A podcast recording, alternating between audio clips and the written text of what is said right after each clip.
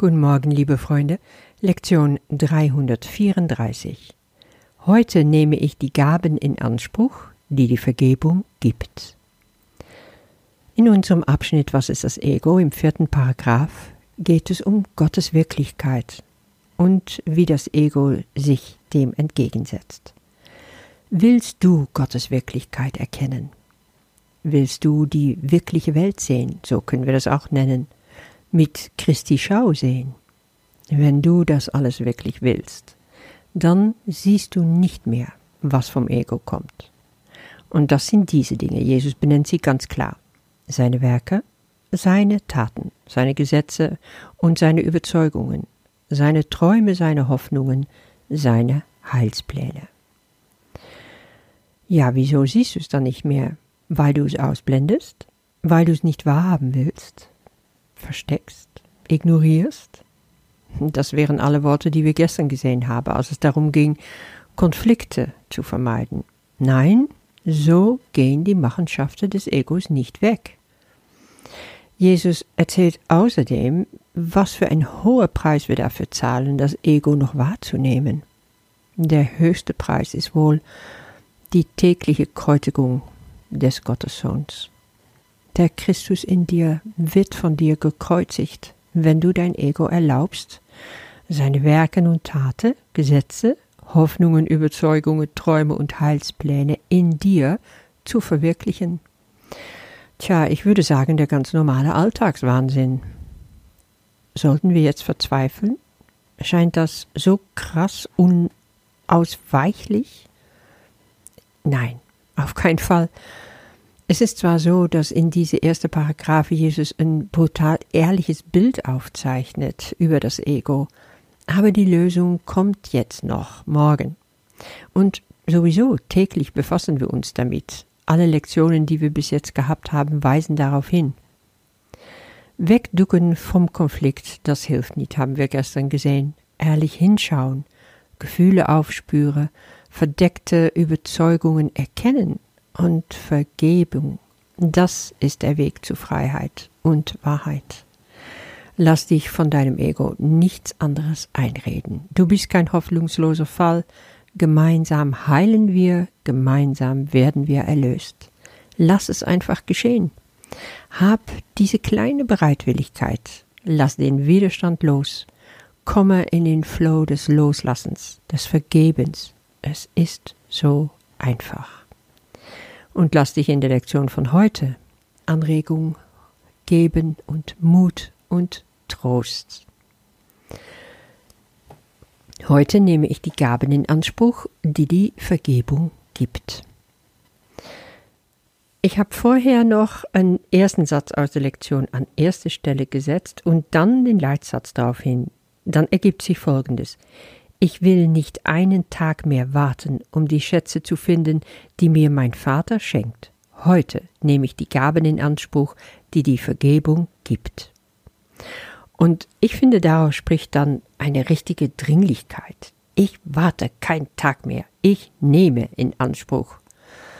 Das ist ganz anders als, äh, okay, ich schau mal, ich warte ab, ob es wirklich Geschenke von Gott für mich gibt, ob ich erkennen kann, dass die irgendwo auftauchen.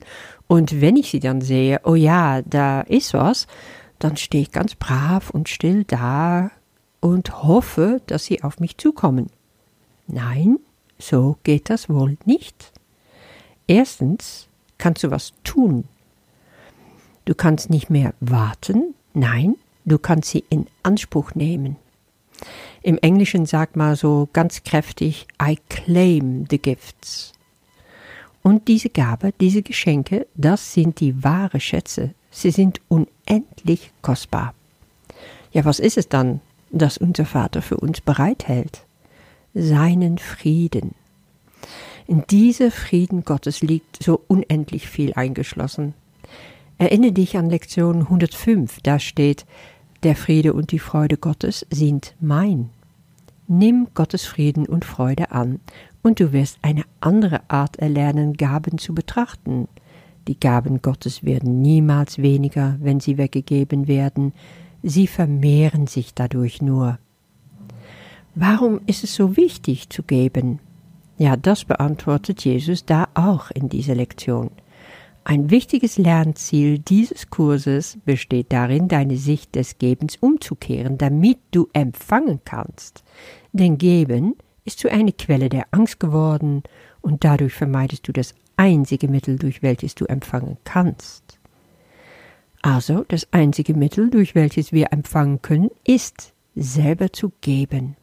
Und was wollen wir denn geben? Ja, Friede, Freude natürlich. Das sind die Schätze, die du finden wirst, wenn du sie suchst. Und das Lustige dabei ist, indem du sie gibst, wirst du sie erhalten. Jesus will uns in dieser Lektion wirklich total krass auf etwas hinweisen, das alles für uns schon längst bereit liegt, wenn wir es für uns in Anspruch nehmen. Wenn du aber jetzt gerade in Konflikt steckst, weil ja, du hast zum Beispiel eine Auseinandersetzung mit deinem Partner. Du findest irgendwie keinen guten Weg raus und du suchst nach einer Möglichkeit.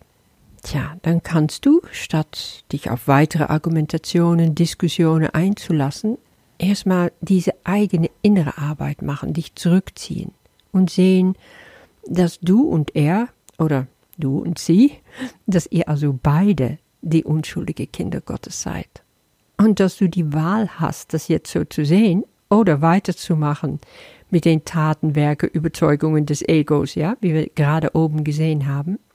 Besinne dich doch darauf, wer du bist und wer dein Partner ist. Und diese ganze Belastungen, die aus dem Ego-Denken kommen, die fallen von dir ab. Jetzt offenbaren sich dann Gottes Schätze für dich. Du spürst innerliche Friede, du spürst Freude, du bist nicht mehr belastet. Weil, wenn du mal ehrlich hinschaust, was ist es, was das Ego uns gibt? Illusionen. Träume. Ja? Also Jesus sagt hier, die Illusionen sind samt und sonders nichtig.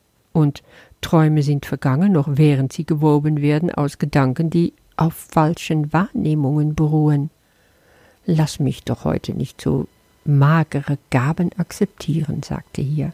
Tja, das sind die Gaben des Egos, die sind wahrlich mager. Nee, stattdessen wählst du was anderes. Du beschließt jetzt, Gottes Stimme zu hören und dem dann auch zu folgen. Das ist einfach eine Entscheidung, die du treffen kannst.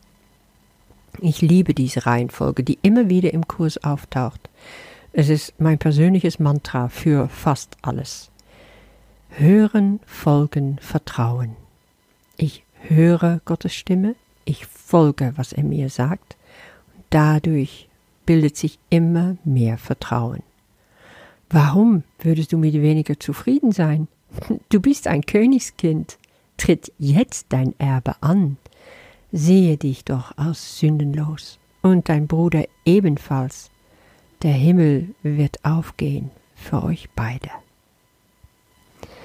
Ich wünsche dir damit einen wunderbaren Tag bis morgen.